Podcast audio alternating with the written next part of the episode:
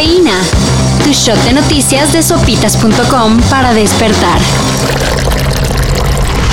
El conflicto entre Rusia y Ucrania ya registra entre sus víctimas a miembros de la prensa. Ayer se reportó el asesinato del periodista Bren Renault a manos de las tropas rusas. Renault, quien se encontraba realizando un proyecto sobre refugiados en la ciudad de Irpin, llevaba consigo una credencial que lo acreditaba como periodista del New York Times. Sin embargo, el medio aclaró que no colaboraba con ellos desde 2015.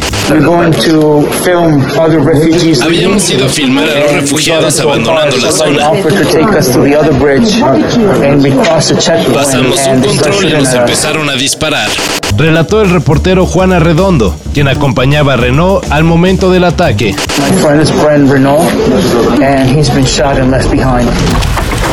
Sigue la lucha entre el INE y seguidores de AMLO que quieren seguir promoviendo la consulta de revocación de mandato. Ya eh, son chicanadas, son tácticas dilatorias, parecen abogados huizacheros. El fin de semana, el órgano electoral ordenó el retiro de 278 espectaculares y otros elementos considerados de propaganda. Todo esto a días de que en el Senado se decida si pasa o no la iniciativa para limitar el concepto de propaganda que se contempla en la Ley General de Instituciones y Procedimientos Electorales. Si pasa, los servidores públicos podrán expresarse libremente sobre cualquier tema considerado de interés público. Y eso abriría la puerta para que AMLO, gobernador legisladores y cualquier otro servidor público promuevan la ya muy próxima consulta de revocación de mandato. O sea, adiós veda electoral.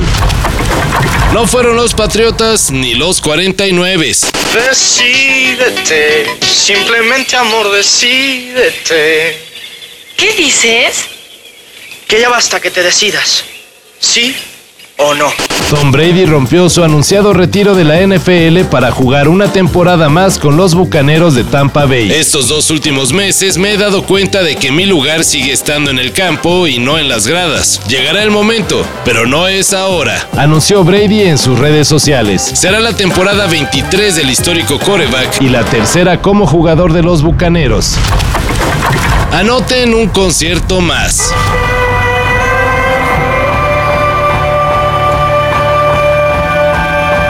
Antes de presentarse en el Festival Vaivén en Guadalajara y Monterrey, Sigur Rós ofrecerá un concierto en el Teatro Metropolitan. La nueva fecha en la CDMX será entonces el arranque del Tour Mundial de la banda islandesa. Los boletos estarán en preventa a partir del 17 de marzo y el 19 para el público general.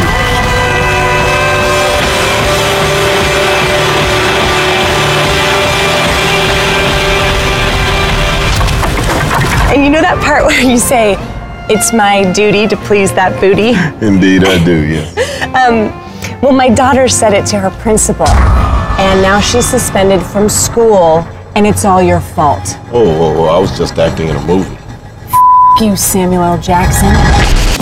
A la polémica sobre el valor cinematográfico de las películas de Marvel se metió el respetado actor Samuel L. Jackson. De forma no tan objetiva, acuérdense que interpreta a Nick Fury. Pero como sea, en su valiosa opinión, Don Samuel señaló que la afición por superhéroes no es algo nuevo. Lo que ha cambiado es el tipo de héroe que la gente sigue. Cuando éramos más jóvenes, la gente iba a ver películas de vaqueros. Cuando cuentas una historia, encuentras una audiencia de nicho y lo mismo sigue sucediendo. La gente va al cine para sentirse mejor y salir de su existencia diaria. Otra opinión más para una discusión que seguramente nunca va a terminar. Para esto y mayor información en sopitas.com. Cafeína. Shot de noticias de sopitas.com para despertar.